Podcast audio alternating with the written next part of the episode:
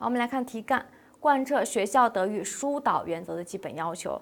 那在贯彻贯彻疏导原则的时候，主要有三个方面的要求。第一个就是要讲明道理，疏导思想；第二个是因势利导，循循善诱；第三个就是表扬激励为主，坚持正面教育。那这三个是贯彻疏导的基本原则。